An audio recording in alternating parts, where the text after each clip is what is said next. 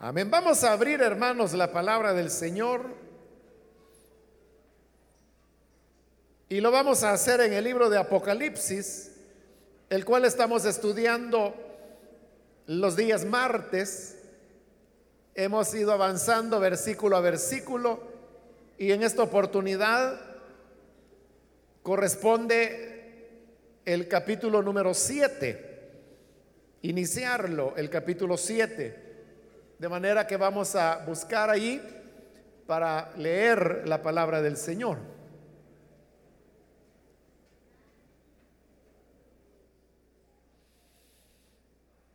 El libro de Apocalipsis capítulo 7 y versículo 1 en adelante nos dice, después de esto, vi a cuatro ángeles en los cuatro ángulos de la tierra Estaban allí de pie, deteniendo los cuatro vientos para que estos no se desataran sobre la tierra, el mar y los árboles. Vi también a otro ángel que venía del oriente con el sello del Dios vivo. Gritó con voz potente a los cuatro ángeles a quienes les había permitido hacer daño a la tierra y al mar, no hagan daño ni a la tierra, ni al mar, ni a los árboles, hasta que hayamos puesto un sello en la frente de los siervos de nuestro Dios. Y oí el número de los que fueron sellados 144 mil de todas las tribus de Israel. De la tribu de Judá fueron sellados 12 mil. De la tribu de Rubén, 12 mil. De la tribu de Gad, 12 mil. De la tribu de Aser, 12 mil. De la tribu de Neftalí, 12 mil. De la tribu de Manasés, 12 mil. De la tribu de Simeón, 12 mil. De la tribu de Leví, 12 mil.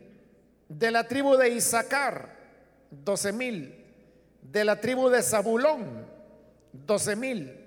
De la tribu de José, 12 mil. De la tribu de Benjamín, 12 mil. Hasta ahí dejamos la lectura, hermanos. Pueden tomar su asiento, por favor.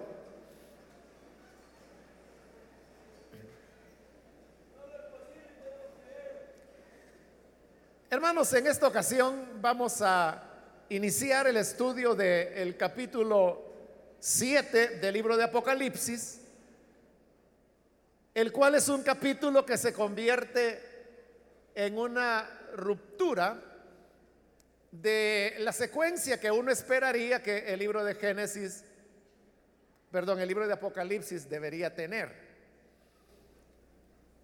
Porque lo he mencionado anteriormente que lo que encontramos en Apocalipsis son tres series de siete. Es decir, hay siete sellos, luego siete copas, perdón, siete trompetas y finaliza con siete copas. A estas tres series algunos le incluyen otra serie más que son las siete cartas que aparecen en los capítulos 2 y 3. Pero las siete cartas son eso, cartas, en tanto que las otras tres series de siete son ya el desencadenamiento de los eventos que el libro de Apocalipsis relata y es en lo que ahora nos estamos enfocando. Hemos comenzado ya con los siete sellos y hemos encontrado que para cada sello se utiliza una fórmula que dice y el cordero abrió el primer sello. Luego abrió el segundo sello, luego el tercer sello, luego el cuarto sello. Luego el quinto sello. Luego el sexto sello, que fue el que vimos en la ocasión anterior. Entonces uno esperaría que lo que viene es y abrió el séptimo sello. Pero no ocurre. Sino que el séptimo sello se va a dejar hasta el capítulo número 8. Y por eso le digo que este capítulo 7 que hoy hemos comenzado a leer una parte, se convierte en una ruptura, en una ruptura de esa secuencia de ir rompiendo los sellos. Y será hasta que esta ruptura termine que llegaremos al capítulo 8 donde finalmente se romperá el séptimo sello que dará paso a las siete trompetas. Entonces, al llegar a este capítulo 7, estamos frente, algunos le han llamado un paréntesis, aunque hay quienes piensan que esa es una manera incorrecta de referirse al capítulo, porque ven que el capítulo no es que sea una pieza que fue introducida allí abriendo espacio entre el sexto y séptimo sello, sino que más bien este capítulo 7 es una continuidad lógica de lo que sería el sexto sello. Porque recordando ese sexto sello que fue el que vimos en la última oportunidad, terminaba con una pregunta. Y la pregunta es, ¿quién podrá mantenerse en pie? Refiriéndose a la venida del Hijo de Dios, que vimos que los poderosos, los magnates, los ricos, huyeron a las cuevas y pidieron a las rocas que cayeran sobre ellos y que los ocultase de la mirada de Dios y de la ira del Cordero. Y frente a esa venida de la ira del Cordero, es que termina el sexto sello preguntando, ¿quién podrá mantenerse en pie? Y decíamos que el mantenerse en pie era reconocer que la persona era inocente delante del juez, que en este caso es Dios y el Cordero. Así llegamos al capítulo 7. Entonces, el capítulo 7 vendría a ser como la respuesta a esa pregunta. ¿Quién podrá mantenerse en pie? Entonces, el capítulo 7 responde, bueno, hay 144 mil de el pueblo de Israel que pueden estar en pie. Y luego, a partir del versículo 9, se va a mencionar a otra muchedumbre que es incontable, que también pueden estar en pie. No solo pueden, están de hecho en pie delante de Dios y el Cordero. Por eso es que, repito, algunos no ven muy adecuado que se hable de un paréntesis, pues se trata de una continuidad que luego va a enlazarnos con lo que será el séptimo sello.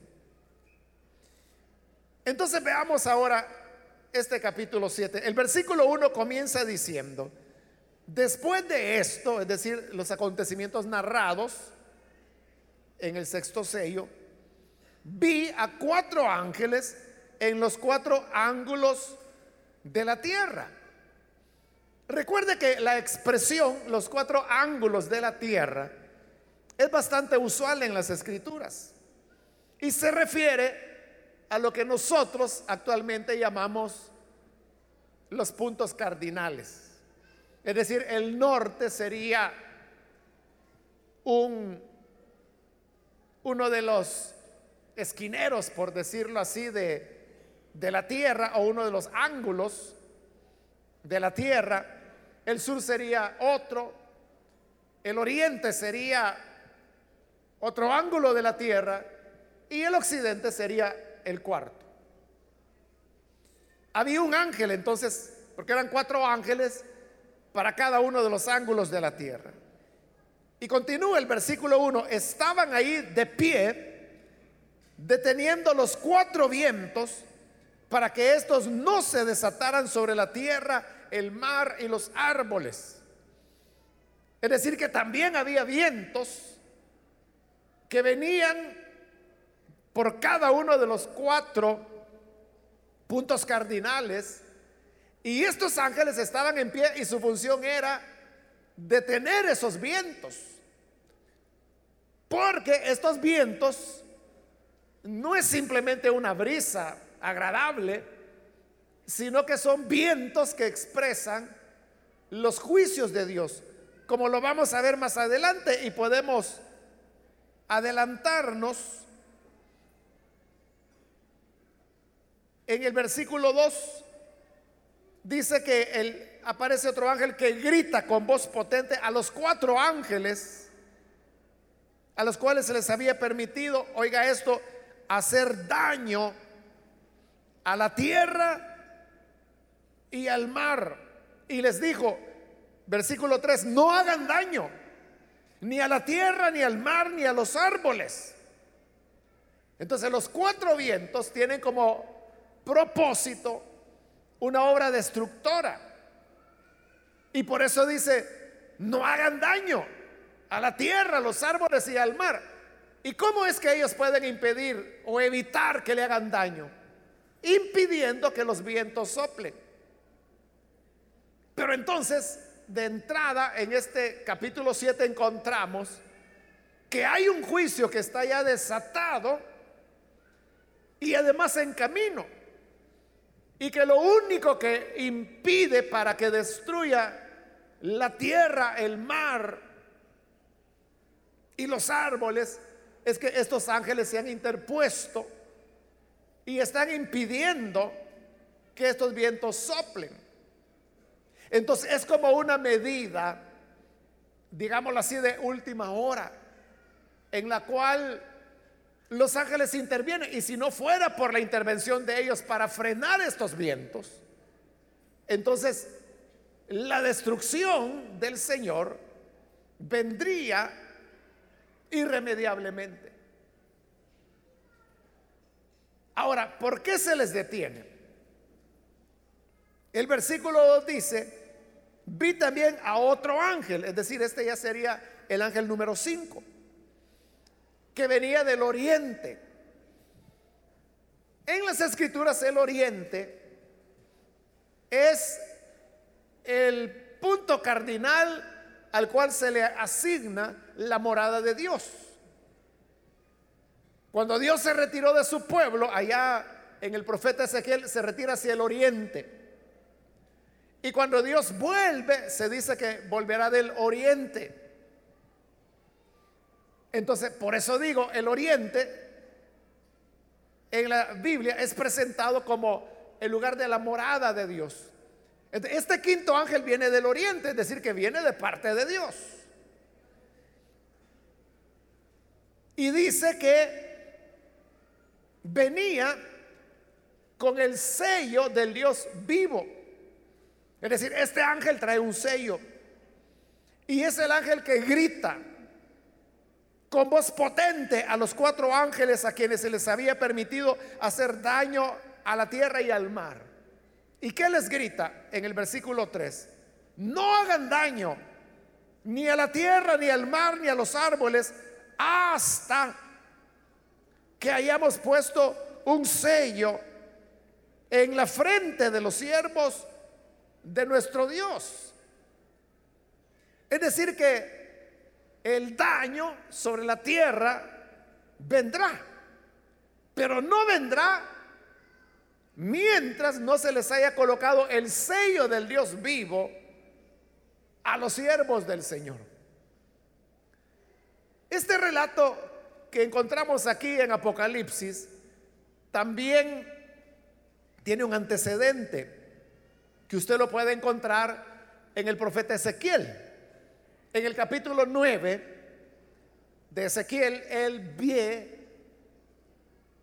una visión en la cual ve venir a seis hombres que cada uno de ellos trae un arma mortal en sus manos.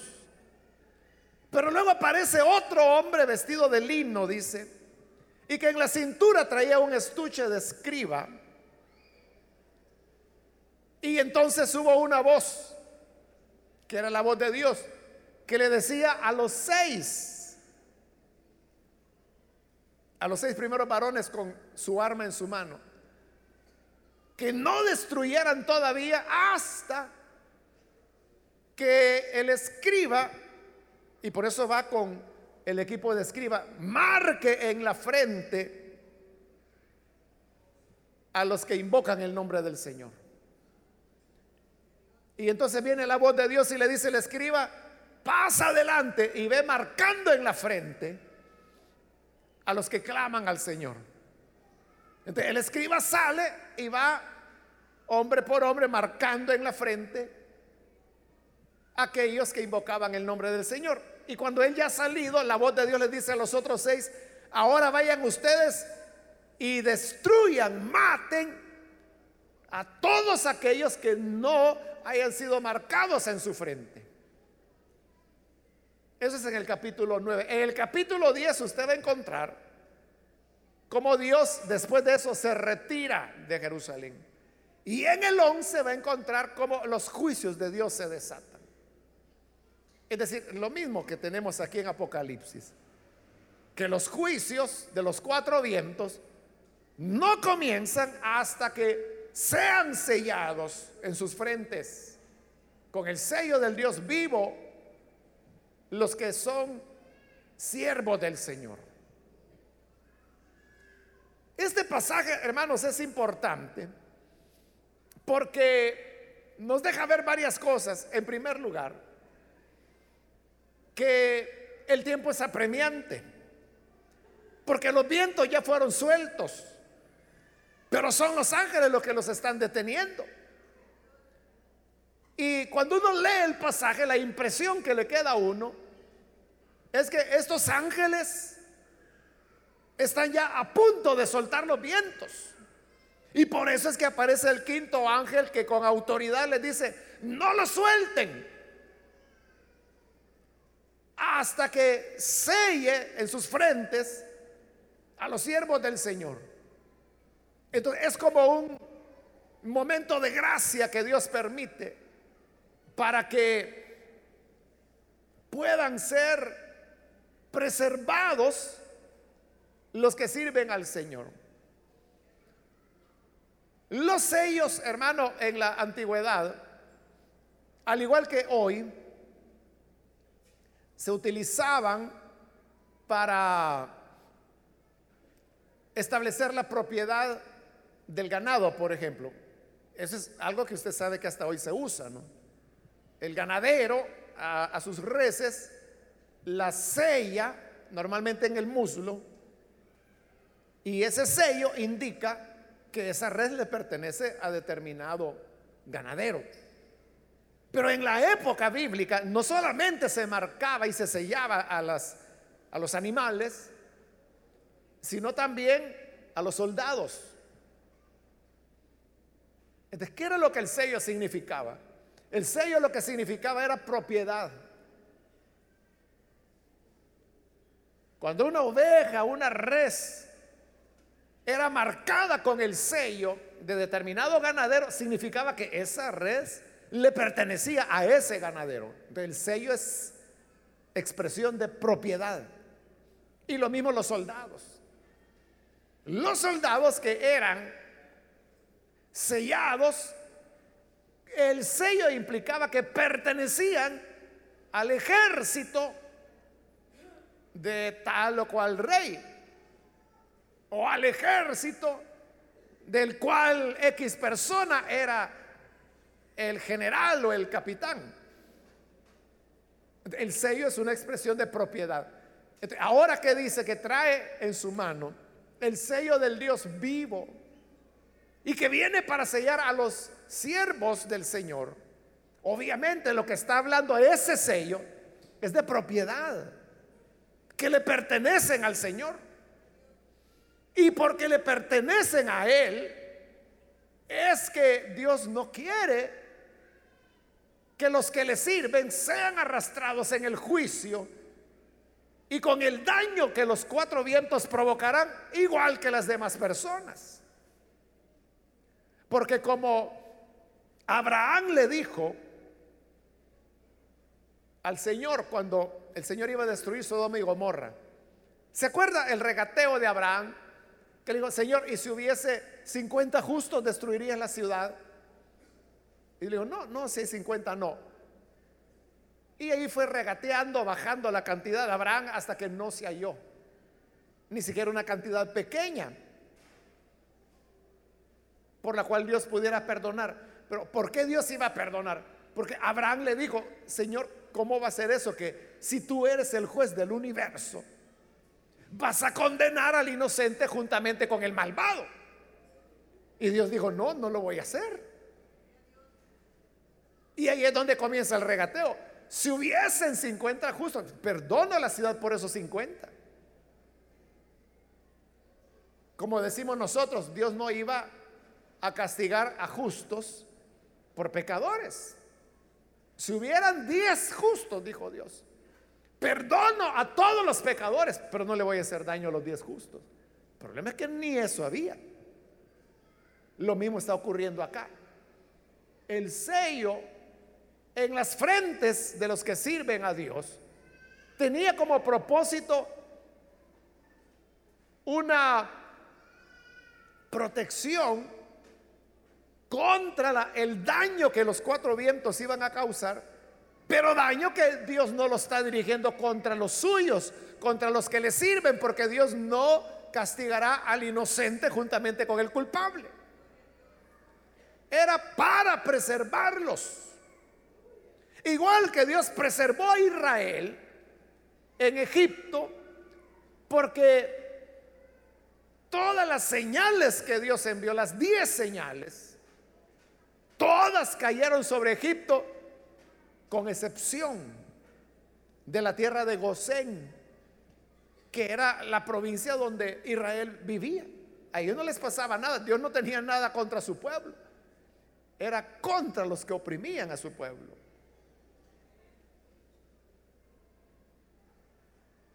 Otra enseñanza, hermanos, que podemos aprender del pasaje es que el sello no es literal. No es literal. Aquí vemos que se está sellando en las frentes a los que sirven al Señor. En Ezequiel 9 también vimos marcando en las frentes a los que invocaban al Señor. El pasaje de Ezequiel, eso ya es histórico porque es de la época de la deportación a Babilonia. Y nadie tuvo nada visible en la frente. Porque el sello no es algo literal. O sea, no es que usted va a dar una marca en la frente. Sino que el sello, ya lo dijimos, lo que implica es propiedad. Pero ¿qué es lo que hace que una persona sea propiedad de Dios? No es que tenga una marca en la frente. Eso no lo hace ser propiedad de Dios. Lo que le hace ser propiedad de Dios es el tipo de vida que la persona lleva. Es decir, el participar del espíritu del cristianismo, del espíritu de la verdad y la integridad de Dios, eso es el sello. El sello no es algo literal, le dije ya, sino que es la identificación de la persona con Dios, porque en este caso estamos hablando del sello del Dios vivo. Así como los que fueron librados allá en Jerusalén para la deportación a Babilonia, todos los que fueron librados eran los que estaban marcados en la frente por el varón vestido de lino, con el estuche de escriba. Pero no era un sello que se pudiese ver, porque no es una marca literal, sino que es la identificación de la persona con Dios. el vivir de acuerdo a la voluntad del Señor, eso constituye el sello de Dios. Entonces, así como este sello no es literal, tampoco lo es el sello que vamos a encontrar en el capítulo 13, que es el que ha despertado tantas novelas entre la gente. Y estoy hablando del sello de la bestia, que el mismo capítulo 13 termina diciendo que hay que contar el número de la bestia, el cual es 666. Entonces, sobre eso la gente ha inventado mil historias caricaturescas del sello y que lo van a andar en la frente o que lo van a andar en la mano derecha. Pero el sello no es literal. Entonces vea cómo las personas se engañan porque andan preocupados de cuál es entonces el sello de la bestia. Y usted sabe que han habido muchas historias a lo largo de los tiempos, dependiendo cuál haya sido el momento. Hace varios años atrás un hermano me regaló un libro, pero era un libro antiguo. Era de principios del siglo XX. Era un libro cristiano que precisamente hablaba de estos temas apocalípticos. Y mire qué interesante. En ese libro, ¿sabe qué es lo que para ellos era el sello del anticristo? El tren, que era el tren de vapor. Lo que pasa es que lo acababan de inventar. Era como la novedad. Y todo lo que es novedad, siempre la gente comienza a ver diablos en eso. Allí dice, y hasta grabados hay, de la manera como eran muy primitivos, ¿no? Los trenes, las máquinas, las locomotoras serían de esa época. Y ahí dice que ese era el anticristo. Posteriormente, cuando la radio se inventó, también comenzaron a decir que ese era el anticristo. ¿Y sabe algo? Durante las primeras décadas de la radio, las iglesias enseñaban a los cristianos que no tenían que oír radio, porque ese era el espíritu del anticristo. Y las iglesias se mantuvieron por décadas, que para ellos eso era pecado oír radio. Hasta que hubo un hombre, si mal no recuerdo fue en Nueva York, no recuerdo el nombre de él, pero yo lo puedo buscar y encontrar. él fue el primero que dijo, bueno, ¿y por qué la radio tiene que ser el diablo? Entonces, ¿por qué mejor no utilizamos la radio para predicar el Evangelio? Era la época que la radio toda era en vivo, porque no había grabadoras, no se había inventado todavía. Entonces lo que se transmitía era todo en vivo.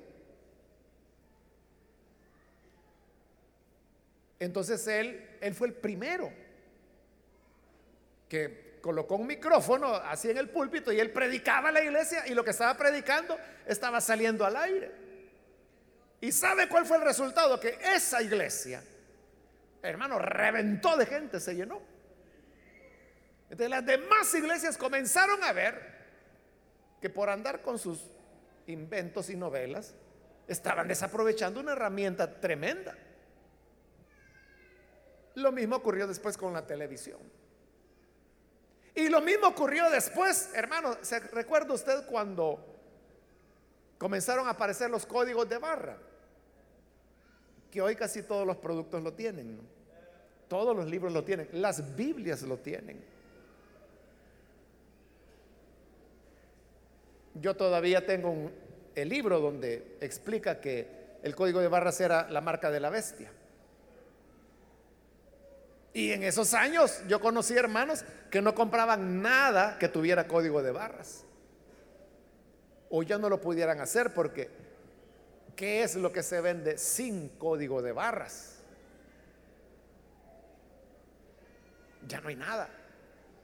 Tal vez los tomates que venden en el mercado no tienen código de barras.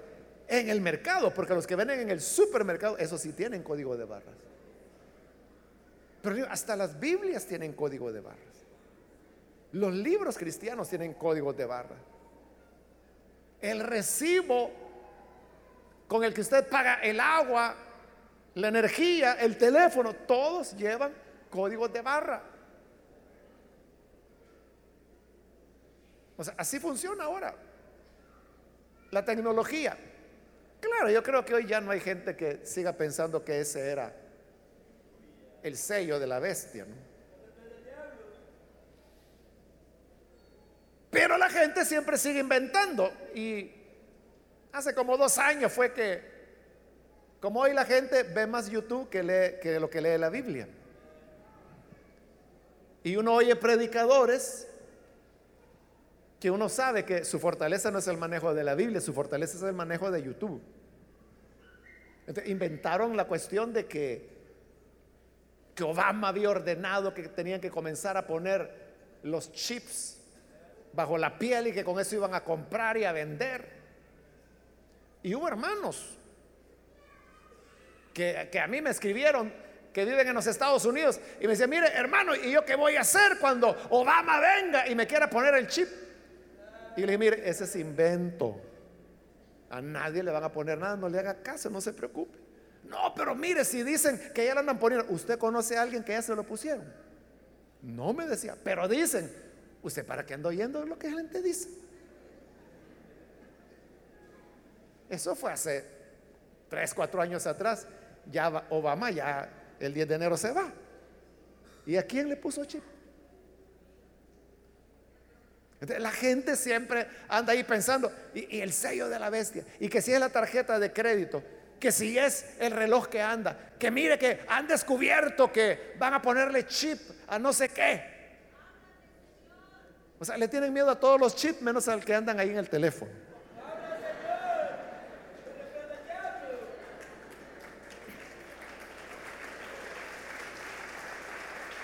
Pero le digo algo, Satanás está encantadísimo con esas ideas.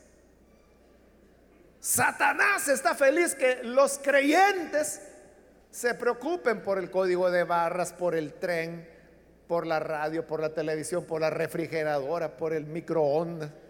Satanás feliz que es que se cuiden de eso. Pero ¿qué es el sello? Le vuelvo a preguntar. Es la identificación. Entonces, ¿cuál es el sello de la bestia? Es pertenencia a la bestia. El sello es pertenencia. Pero igual, aquí es pertenencia a Dios. Y se ve en la frente el sello. Hermano, yo no sé si ustedes saben que todos ustedes están sellados. ¿Cuántos sabían que ustedes están sellados? Si no lea Primera de Corintios, lea Efesios, donde se habla que los que hemos creído en Cristo estamos sellados por el Espíritu Santo de Dios.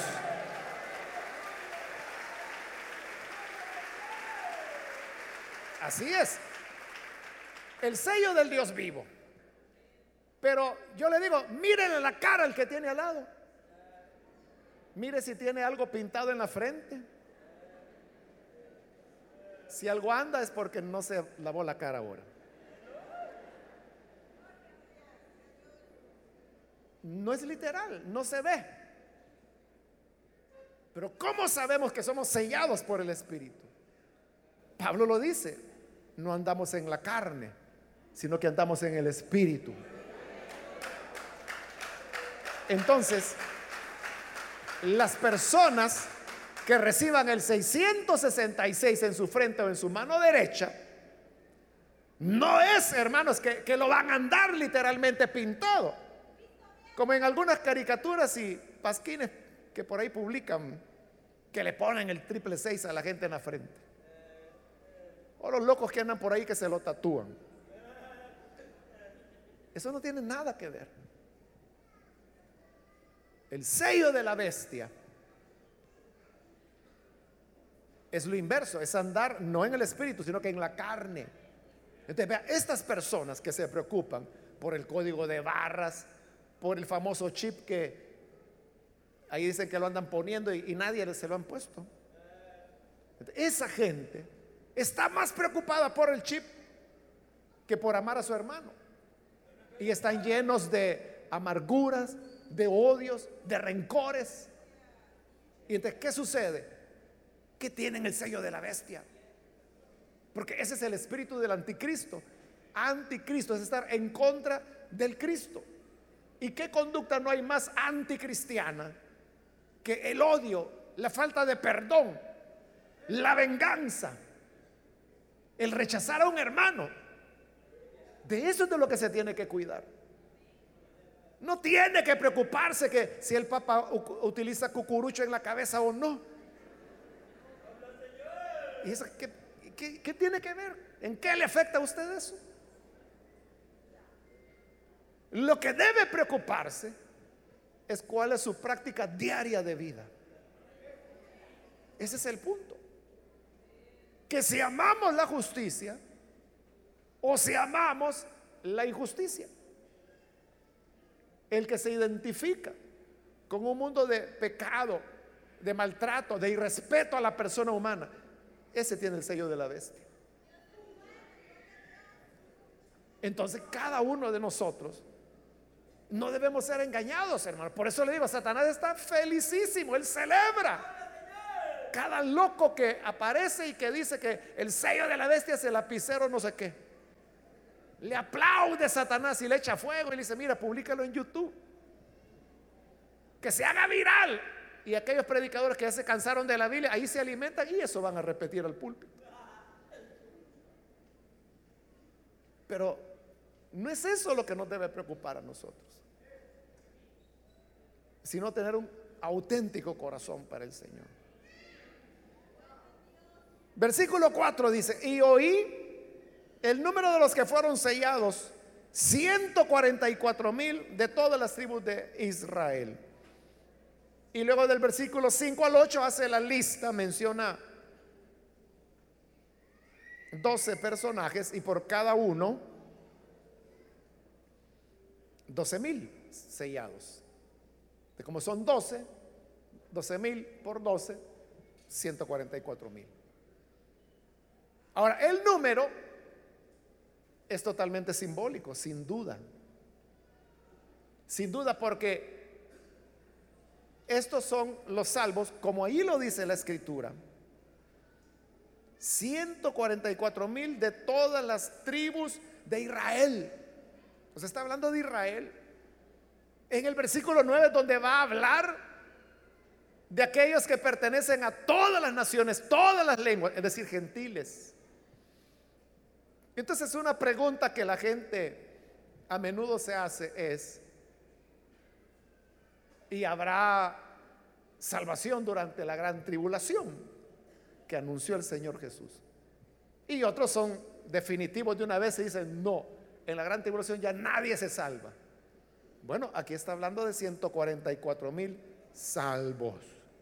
Y en el versículo 9 veremos en la próxima oportunidad que se habla de una multitud, dice, tan grande que nadie la podía contar. Y luego pregunta, ¿y estos quiénes son? Son los que han salido de la gran tribulación. Es decir, salvados en la gran tribulación. Y estos 144 mil de la tribu de Israel o de las tribus de Israel son de la gran tribulación también. Entonces, ¿qué significa eso? Que la gran tribulación también es un periodo de salvación, especialmente para Israel. Como el profeta Jeremías lo profetizó. Y hablando de ese periodo, él dijo, tiempo de aflicción para Jacob que es Israel, ¿no? Pero de ella será librado. Y por eso es que el número es simbólico, porque el primer número es el 12. El 12 habla de complemento.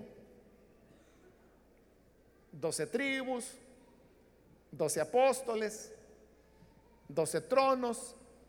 Más adelante vamos a encontrar 12 puertas de la Gran Jerusalén, 12 cimientos, 12 piedras preciosas que el sacerdote tenía en el pectoral, otras 12 piedras sobre los hombros. El 12 significa un número cuadrado que abarca todo. Y el 10 es un número que lo que implica es totalidad. Pero aquí no es 12 por 10, es 12 por mil. Es decir, 100 veces 10. ¿Qué significa el mil? El mil significa inmensidad. Entonces, si el 12 es totalidad y el mil sería inmensidad, entonces se está hablando de una totalidad inmensa de cada una de las tribus que recibirán el sello de Dios y por lo tanto son propiedad de Dios. Son los salvados. Ahora, esta lista, hermanos, de las tribus de Israel es la lista más rara que aparece en toda la Biblia. Porque usted sabe que las doce tribus se mencionan en varios pasajes de la Biblia, Antiguo y Nuevo Testamento. Pero cada vez que las listas se mencionan, tienen variables, pero al mismo tiempo tiene un patrón o varios patrones que se repiten. Pero esta lista de Apocalipsis 7 es muy peculiar, es decir, no sigue ningún patrón. Le voy a dar algunas razones por las cuales esta lista es extraña. Las listas que aparecen de las tribus podían tener dos tipos de orden o de patrón. Las listas que se elaboraban sobre la base de las madres de cada uno de los hijos de Jacob. Y otro patrón era las listas que se elaboraban en base al territorio que cada tribu tenía. Entonces, comenzando con el primer patrón que eran las madres, las listas en las cuales se enumeran los doce hijos de Jacob sobre la base de las madres, siempre comienzan con Rubén. Y Judá siempre ocupa el cuarto lugar. Pero aquí usted puede ver que Judá ocupa el primer lugar. Rubén el segundo. Y de ahí todo el orden en que está presentado es no tiene nada que ver con las madres, están todos revueltos. Si vemos el otro patrón, que es por el territorio que ocuparon,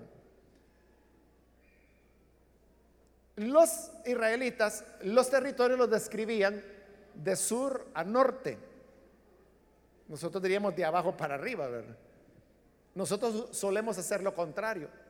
Si yo le digo, dígame cuáles son los países del continente americano. Usted comienza de arriba para abajo, Alaska, Canadá, Estados Unidos, México, Guatemala, pero nadie comienza Argentina, Chile, Paraguay, Uruguay, iba subiendo. O sea, siempre lo hacemos de norte a sur. En Israel era lo contrario. Ellos lo hacían de sur a norte. Y quien estaba en el sur era la tribu de Judá. Y por eso es que en los listados de los territorios de los hijos de Jacob, Judá estaba siempre en el primer lugar. Y aquí lo tenemos en el primer lugar. Pero todo el demás orden no corresponde al, orden de los territorios. Por eso le digo, este listado no se acopla a ninguno de los patrones que aparecen en la escritura. Esa es primera razón. Segunda razón de por qué es raro este listado es porque en el versículo 7 usted puede ver que ahí se menciona la tribu de Leví. Y Leví nunca aparece. Leví era un hijo de Jacob, obviamente. Pero como a Leví, bueno, Leví tenía dos elementos. No recibió ni territorio y tampoco hacían servicio militar, porque eran los sacerdotes. Por eso es que Leví no se menciona, por ejemplo, en el patrón territorial, porque no tenían territorio. Tampoco se menciona en el patrón de las madres, porque no, no servían servicio militar, que para eso se utilizaba el patrón de las madres. Entonces, como no eran ni lo uno ni lo otro, Leví no se mencionaba, pero aquí sí se está mencionando. Entonces, como sí se está mencionando Leví, entonces significa que tienen que sacar a alguien para que el número quede en 12, como realmente es en 12. Tercera razón por la cual la lista es rara. Es que en el versículo 8 usted puede ver que ahí se menciona la tribu de José. Y en el versículo 6, al final se menciona la tribu de Manasés. Pero ¿quién era Manasés? Era el hijo de José. José no aparece. En, en, las otras listas tampoco. ¿Por qué no aparece José? Porque cuando Jacob ya era viejo allá en Egipto y le llega la noticia a su hijo José que su padre está muriendo. Entonces él va, pero se lleva a sus dos hijos. A Manasés, que era el mayor, y a Efraín, que era el menor, que eran adolescentes. Y llega y saluda a su padre y su padre le dice, mira, yo ya me estoy muriendo. Le da las instrucciones, no me entierren aquí, llévenme a la tierra de, de mi padre. Y de repente Jacob se fija y dice, bueno, ¿y estos muchachos que están aquí quiénes son? Y José le dice, son mis hijos. Manasés y Efraín. Y Jacob le dice, mira hijo, yo que pensé que nunca más te volvería a ver, ahora el Señor me permite ver tus hijos. Entonces le dice, yo lo voy a adoptar como hijos, van a ser hijos míos.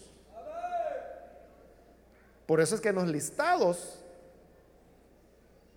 de las tribus de Israel no aparece la tribu de José, sino que aparece la de sus hijos, Manasés y Efraín.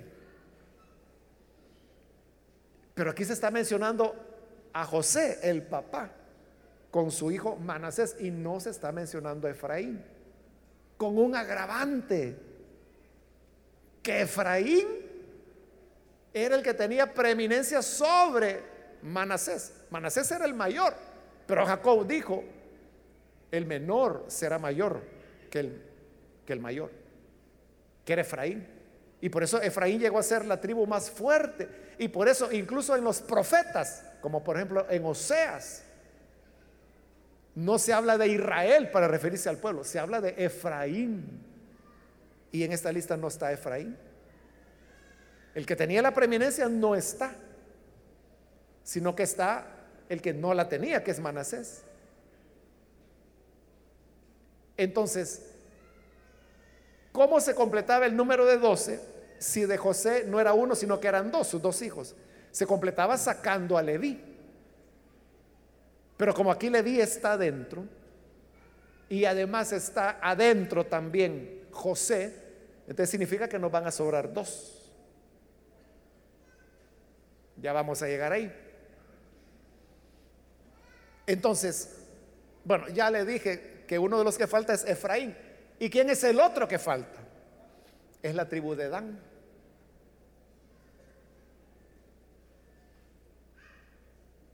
La tribu de Dan no se, no se menciona en el libro de Apocalipsis. Sí se menciona en los otros listados del Antiguo Testamento, pero no en Apocalipsis. ¿Por qué no se menciona la tribu de Dan? Allá, hermanos, hace 1900 años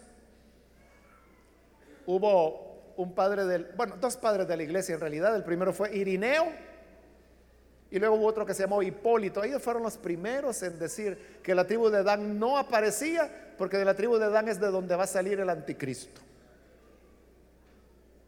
Y desde entonces, desde hace 1900 años, la gente se ha quedado con esa mentalidad. Y hoy en día usted va a encontrar muchas personas que cuando preguntan por qué no está la tribu de Dan, ellos responden, ¿por qué de ahí va a salir el anticristo? Pero mire qué raro, porque no solamente falta la tribu de Dan, la tribu de Efraín tampoco está.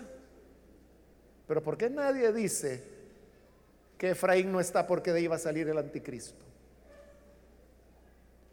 Otra vez ahí es donde volvemos a las leyendas y a los inventos de la gente.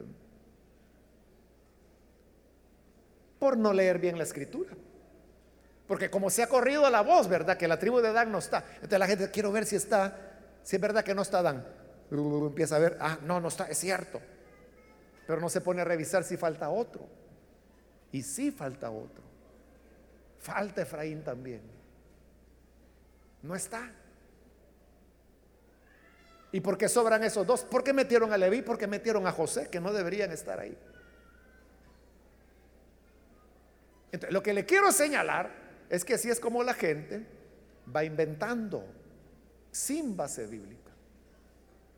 Simplemente en base a que oyeron, que dijeron, que andaban diciendo, que decían, que el señor de la esquina oyó que la señora de al lado le dijo a su nuera que habían oído por allá, que dijeron no sé qué cosa.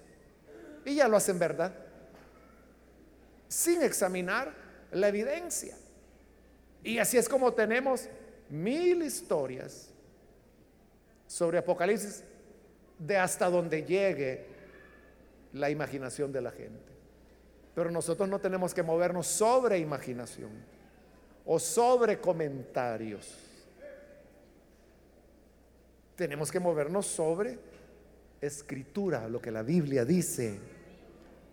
Como dijo Pablo, aprendan de mí y de Apolos a no ir más allá de lo que está escrito. La Biblia no dice que el anticristo vaya a salir de la tribu de Dan.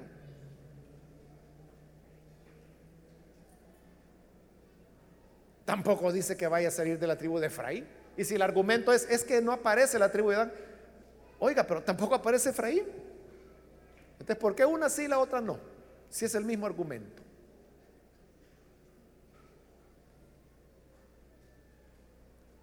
Por eso, hermanos, nosotros tenemos que aferrarnos de la palabra de Dios y en lugar de andar metiendo miedo, en lugar de andar diciendo, mire, no compre nada que tenga el código de barras porque ese es el anticristo, va a llevar al anticristo a su casa.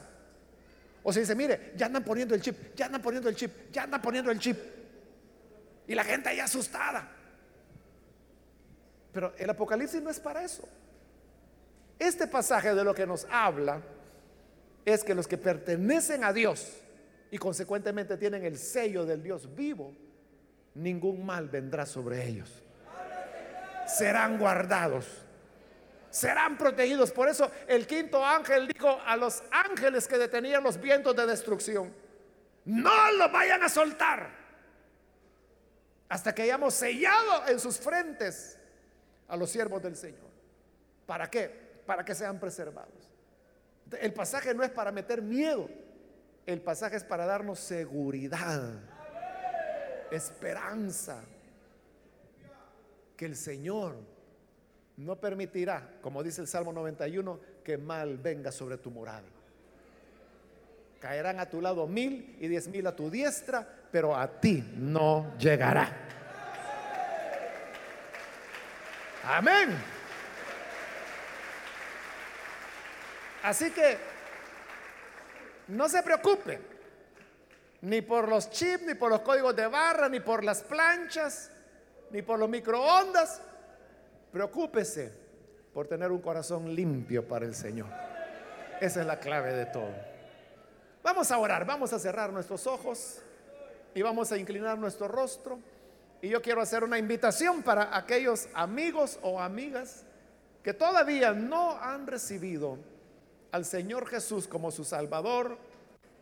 Pero si usted ha escuchado hoy la palabra habrá caído en la cuenta que realmente Dios preserva a los que son suyos.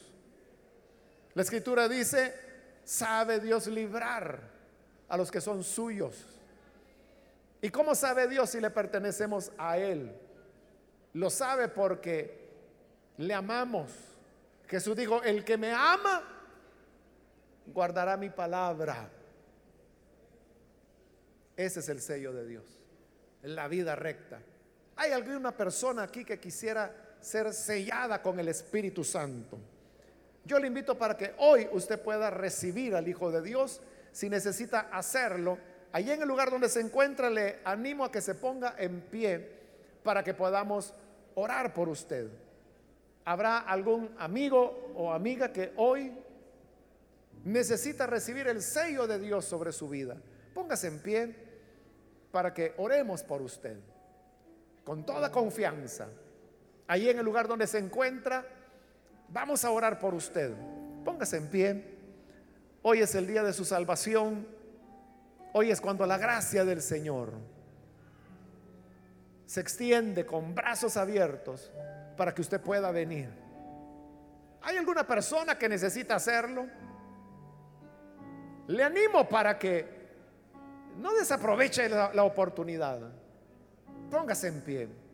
O si hay hermanos, hermanas que se han alejado del Señor y hoy necesitan reconciliarse, póngase en pie también para que podamos orar por usted. Yo le animo que no pierda la oportunidad. Hoy que la gracia de Dios se extiende para usted. Puede pasar. Muy bien, aquí hay un joven, Dios lo bendiga. Bienvenido. Aquí hay otro joven que pasa, bienvenido también. Algo otra persona que necesita venir. Yo le animo para que se ponga en pie y se acerque para que podamos orar por usted. Muy bien, aquí hay otro joven más que pasa. Bienvenido también. ¿Algo otra persona? Otro joven más. Bienvenido también. Alguien más que necesita pasar. Yo le animo para que se ponga en pie y que así podamos orar por usted. Hoy es cuando Dios preparó el momento. Recuerde que el tiempo es limitado. Muy bien, aquí hay otro joven. Bienvenido también. Los ángeles detenían los vientos mientras se sellaba, pero una vez se sellaba, la destrucción se iba a desencadenar. Por eso digo, el tiempo es limitado. Pero si usted necesita pasar, póngase en pie. Le animo para que no desaproveche esta oportunidad. Si hay alguien más, voy a finalizar, voy a orar en este momento, pero hago un último llamado. Si hay alguna otra persona, muy bien, aquí hay otro joven que pasa, bienvenido también. Y vamos a orar. A usted que nos ve por televisión, también le invito para que se una con las personas que están aquí al frente y reciba a Jesús como su Señor. Padre, te damos las gracias por cada uno de estos jóvenes que están aquí al frente. También te pedimos por aquellos que a través de televisión, a través de la radio, a través de las redes y el internet, hoy están abriendo sus corazones para creer a tu palabra. Yo te pido, Señor, que actúes de manera poderosa, cambiándoles y transformándoles, sabiendo que los que son nacidos de Dios no nacen por voluntad humana sino que nacen del Espíritu y de la palabra. Y por eso, Señor, creemos que ellos ahora reciben el sello del Dios vivo, sellados con tu Espíritu para la eternidad. Que ellos te honren como a Padre. Que honren ese sello del Espíritu que va perenne para siempre. Ayúdanos, Señor, para que vivamos en la santidad de tu Espíritu cada día de nuestra vida.